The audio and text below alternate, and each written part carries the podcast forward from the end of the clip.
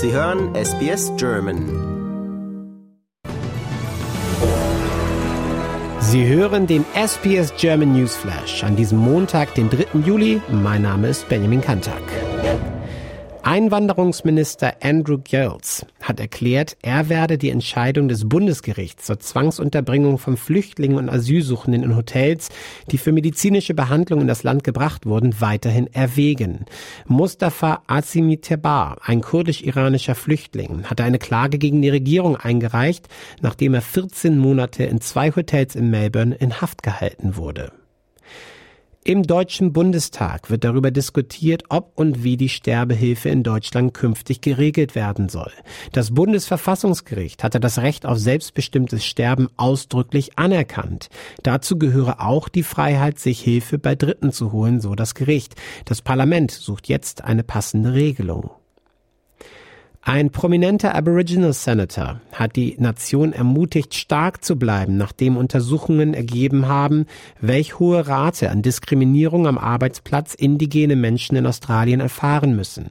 Die Daten wurden heute von der Diversity Council Australia veröffentlicht und zeigen, dass dieses Jahr 59 Prozent Aboriginal und Torres Strait Islander Arbeitnehmer Diskriminierung oder Belästigung am Arbeitsplatz erfahren hätten. In Nordrhein-Westfalen ist eine mutmaßliche islamistische Terrorzelle aufgeflogen. Sieben Verdächtige wurden festgenommen, sowie zwei weitere in den Niederlanden gefasst. Die Bundesanwaltschaft warf ihnen vor, eine terroristische Vereinigung gegründet zu haben und die Terrorgruppe IS zu unterstützen. Bei einem Treffen im Hauptquartier der NATO haben Vertreter aus Schweden, Finnland und der Türkei erneut über den Beitritt Schwedens in die Verteidigungsallianz beraten. Generalsekretär Stoltenberg hatte zu dem Treffen eingeladen. Schweden und Finnland hatten im Mai 2022 die Aufnahme in die NATO beantragt.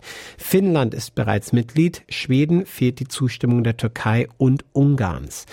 Ankara verlangt von Stockholm die Auslieferung von schwedischen Staatsbürgern, die die türkische Justiz als Terroristen betrachtet, und ein Verbot von Demonstrationen, auf denen Symbole der Terrorgruppe PKK gezeigt werden, so die Türkei.